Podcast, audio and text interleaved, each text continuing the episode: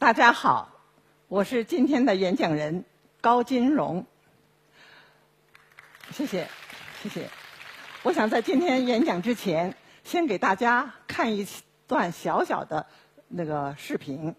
就知道我是做什么呢？请放。一九零零年，敦煌藏经洞被发现，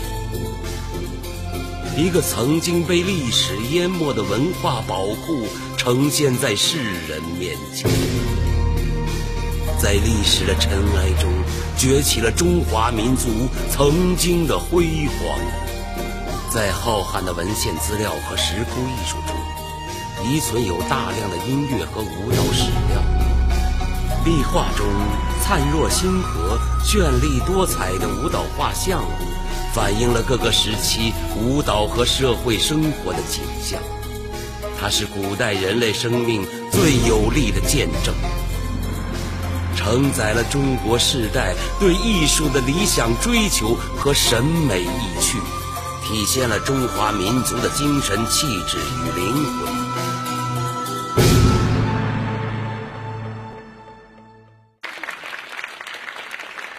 这个摘出来的几个镜头是，一九，呃，是二零一七年国家艺术基金资助项目。这个项目就是敦煌舞的人才培养，呃，那么在人才培养最后要有一台呈现的项目呈现的晚会，那么这就是晚，这就是这这期的这个艺术基金的培养的人才的这个展示，当然是没有更多的连贯的一些这个动作，呃，但是可以看到一点点风格，感受到了吗？嗯。我也先介绍一下我，我我本来不是西北人，我是纯粹的北京人，就是在北京生，北京长。呃，那么我们怎么会走向了舞蹈之路？那是在那个五十年代初期，我有幸考上了中央戏剧学院，就是北京的啊。那个崔成喜舞蹈研究班，在这个班上得到了许多艺术大家的指导和亲自的授课。特别在中国舞方面，我们中国古典舞是来自于戏曲，啊，他当初我们的院长是欧阳予倩，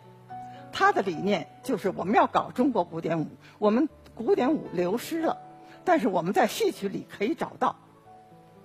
那么戏曲里这时候呢，我们的这个这个班主任崔成喜特别有创建教材的才能，他就和京剧界的一些大家成为朋友，而且这些大家也给我们这个班亲自上课，有梅兰芳，还有程砚秋，还有荀慧生，呃，另外还有那个呃昆曲的名流，这个韩世昌。白云生，呃，马祥云，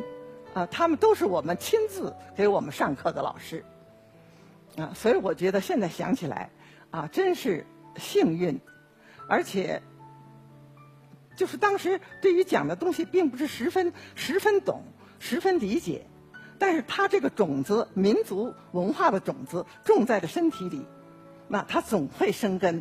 迟早有一天要发芽。啊，而且这个对我后来搞的这项工作是有直接的帮助。那我怎么来到西北呢？就是这个班毕业，我们的毕业教育，第一不能改行，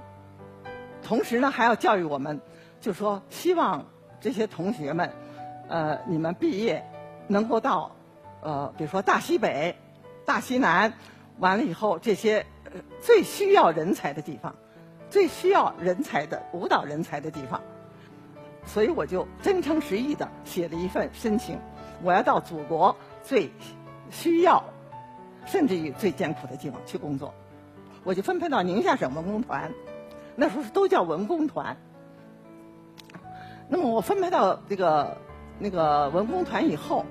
呃，我主要还是表演舞蹈，呃，而且我觉得说是艰苦。我一点都不觉得，因为在那儿我得到组织的这个重点培养，呃，很同志们的，啊，都都比我年龄大嘛，这个爱护，给了我很多的机会，比如说独舞也是我，双人舞也是我，群舞的领舞也是我，这个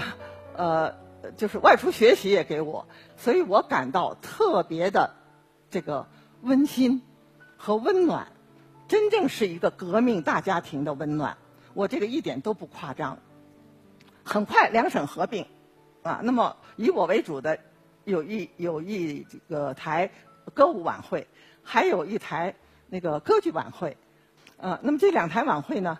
这个省会去了人来了解，看看这个地方呃艺术水水准如何，是不是能往省会来那个迁移？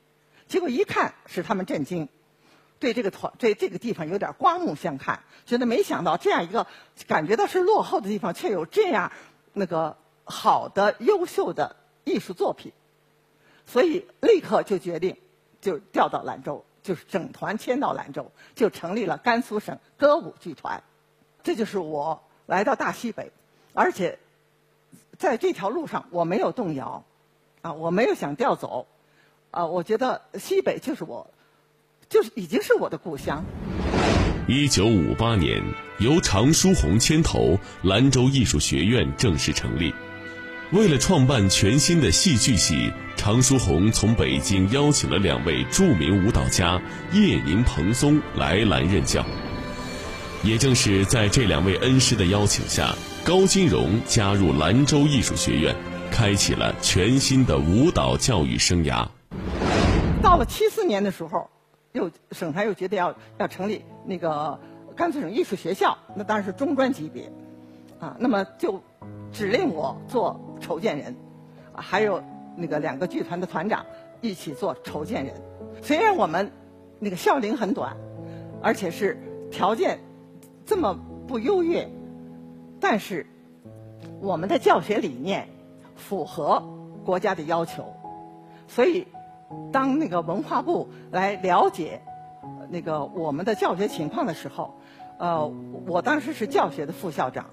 那么我讲了我们的教学理念，怎么样结合实际办学，啊，怎么样办出自己的特色，不要老跟着北京跑，你怎么追你也追不上，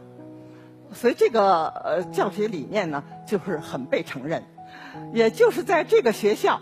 在这样一个思想的指导下。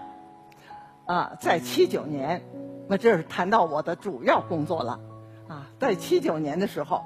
呃，甘肃省歌舞团创作演出了大型民族舞剧《丝路花语》。当然，这个的开始我要给大家说，这个我们还要感恩这个呃，就是中国艺术研究院舞蹈研究所的舞蹈史学家们，他们每次来。他们那时候，那时候我们正是改革开放，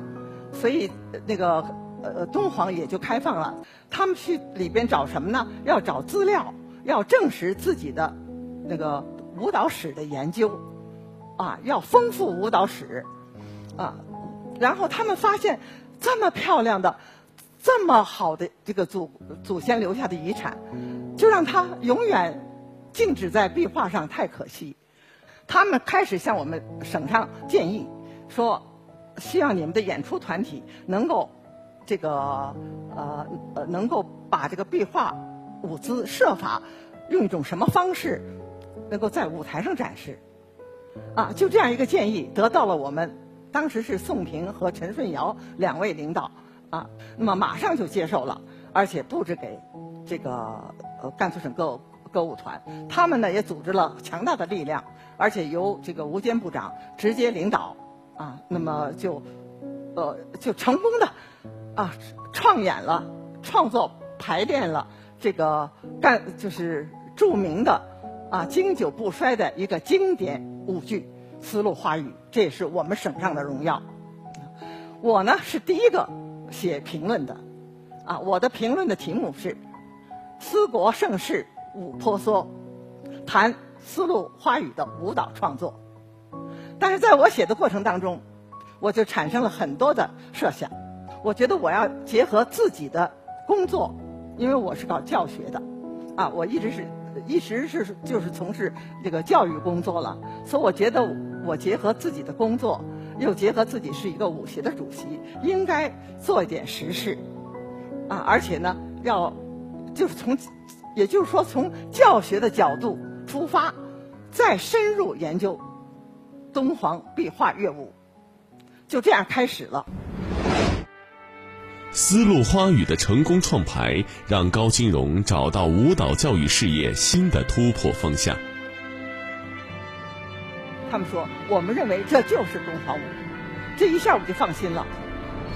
扎根敦煌，潜心研究，随着敦煌舞教材的成功创编，原本壁画上的优美舞姿得以重新律动起来。甘肃卫视《丝路大讲堂》继续为您讲述敦煌舞教学创始人高金荣的舞蹈人生，敬请关注。主要是研究的方式是什么呢？要取得形象资料，呃，也就是说，要把主要的方向是乐舞，因为我们不是一个敦煌的研究家。也不是搞理论的，那么我们是有目的的，就是从乐舞的当中，那个取得那个呃资料，来为我们的创这个新的一个理念创造一个新的舞蹈的品种。研究的方法是吧？也有过反复。最开始我想分朝代进行，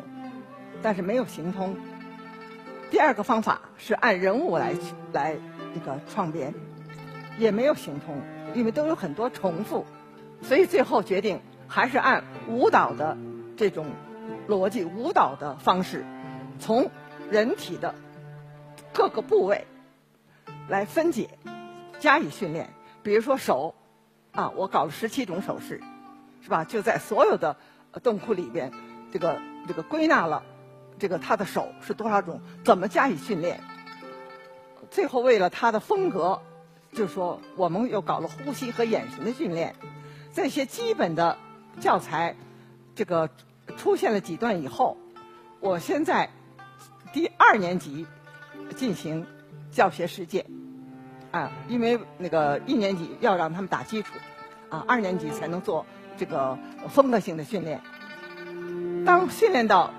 一学期以后，我为了能够能够不让学生就作为试验品，啊，能够准确的把这个工作做成熟，我就带着学生到敦煌，请众位敦煌学家来鉴定我们这个训练，因为是他的一一一组表演，就像刚才一样，但是不会穿服装，穿的都是黑衣服，呃，让他们来鉴定是不是敦煌的风格。凭借着扎实的舞蹈功底和严谨的工作态度，高金荣自敦煌壁画中研究创排的舞蹈教材终于成功问世。而这个新的舞种能否得到大家的认可并加以推广，成为了最令他内心忐忑的事情。当时是在一个大的会议厅，啊，嗯，那没有这么大，啊，一一半人坐在那儿。一半人就是我们的表演，还有很多人趴在窗外，因为但是很缺乏文艺生活，所以去了这么几个这个呃小舞蹈演员，大家当然都非常稀罕，都非常想看，而且和我们同行的还有就是碰到的遇到的，还有著名的作家叶楠，就是巴山夜雨的作家，还有巴山夜雨的这个呃导演吴义工，是上海电影制片厂的厂长，他们两个都在，对我们特感兴趣。所看完以后，啊，这个评价我都真的是自己没有想到。他们说，我们认为这就是敦煌舞，这一下我就放心了。这个心放下来了以后，我就继续按照这个思路。也就是说，敦煌舞这样一个课程名称定的是妥当的，因为当时是有不同的意见，说这个叫敦煌舞合适吗？啊，那个因为你要上课。我们上课，你不能没有课程名称啊！你们的每一堂课不都有名称吗？总是什么课什么课，那我们也不能说没有课的名字呀。我就觉得要用敦煌舞，因为当时丝路花语虽然在先，而且受到他启发。但是他没有敦煌舞这个名词。如果他要当时有这样一个名词，那我们就用不着这么费劲了。啊，想了半天，我就虽然有不同意见，啊，有人说要做唐代舞蹈，但是我说不行，因为我们不是搞断代的研究，我们是纵观壁画的这个呃十个朝代，啊，它不同的风格的变化，从这个不同当中要找到同，这就是我的一个主要的方法。而这个不同当中找同，实际上这是一个后来被认可的一个方法，啊，这才叫敦煌舞，而不是说早期的啊北朝时间的北凉、北魏、西魏、北周啊，然后到隋唐五代，那个宋元西夏，不不是按这个来分，要按这个来分的话会很贫乏，每一个部分的训练都很贫乏，就是在这样这个思想指导之下，就是纵观啊，然后。这个十个朝代，给它归纳一种风格，那么这个风格是什么呢？这个风格又怎么捕捉呢？是吧？这是我们研究的重点，也是难点。难所谓难点是什么呢？就是找到它的动律。我说这个动力大家能理解吗？就是动的规律。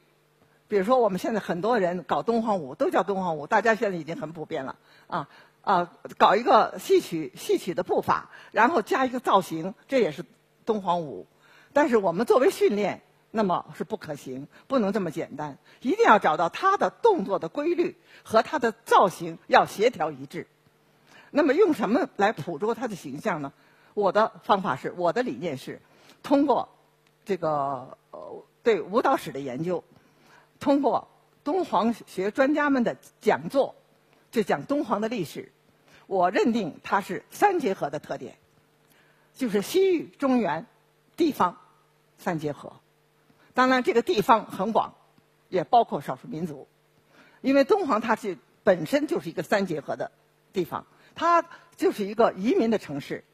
它有很多的民族在那里，就是各种舞蹈形态。它之所以能够形成这样美的舞姿，是多方面的一种。这个碰撞而产生的这样一个美的火花，这样你才能成为一个新兴的舞种。所以我最后我定位是我们是什么呢？是有西部特色的，具有西部特色的。当时是说古典舞蹈，但是现在对“古典”二字，我们不我不敢这么肯定的说，因为古典太严肃了啊，太经典了啊，所以起码是西部特色的古代舞蹈。啊，因为研究是从从那个那么北朝时间，北朝期就开始了，所以这样给他呃定位啊也是这个还比较合适。反正是古代的艺术，后头我们就开始继续教学。八三年东方吐鲁番学会，我这个在兰州成立。那么我呢是没有去演，没有去讲座，啊，就是让我把这套东西实际拿给这些专家们。来亲自赏识，就是呃亲自观看，就是这个就作为我活的一种演讲，就说这就是我的成果。当时演出完了以后，这个后来的所长段文杰就说：“不要走，不要走，所有的专家都要上来，所有的专家都要上来。”最后四大家唐长儒、季羡林，啊呃常书鸿、潘杰资。啊，都上台来给大家祝贺，说我们特别的成功，说这样的，而且他季羡林还发表了一篇文章，说虽然他们是教学，而且是一些小品，但是我相信他们一定走出兰州，走向全国，走出国门。而他这个预言真的没有几年就实现了。我们搞一个整个的一个新的舞种，这一个新的舞种或者流派的，它的能够成立，那必须有三个元素，啊。三个内容齐备，一个就是，呃，这个人才。那么人才怎么培养呢？那需要教材，啊，那你培养出来干什么呢？那就是那个剧目，所以必须是教材、人才、剧目，这三样都齐备，你这个新的舞种你才能成立，才能算是一个舞种。一个舞剧和教学，我们是两个不同的性质。你的剧团的中心任务。就是要演出，就是要创作，而我们教学单位，我们搞教育的就是要培养人才，而且要进行教材建设。啊，我觉得我们在做敦煌舞研究，在敦煌艺术研究方面，我们应该紧紧的像抓住敦煌这个的精神。他的精神是什么呢？就是我给他总结了八个字。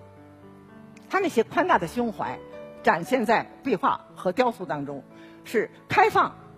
兼容、民族创造。很多人给我反映说：“哎呀，谁谁谁又搞了，是不是侵犯了我们的权利？”我觉得没有。我说大家搞是好事，是对敦煌艺术的传是发扬。所以我觉得，我们我们做这个敦煌的研究，一直不能忘记敦煌的博大。宽容的这个胸襟，啊，我们用这样一个开放、兼容、民族创造的精神去继续做我们的这个事业，我觉得那是会做成功的。谢谢大家。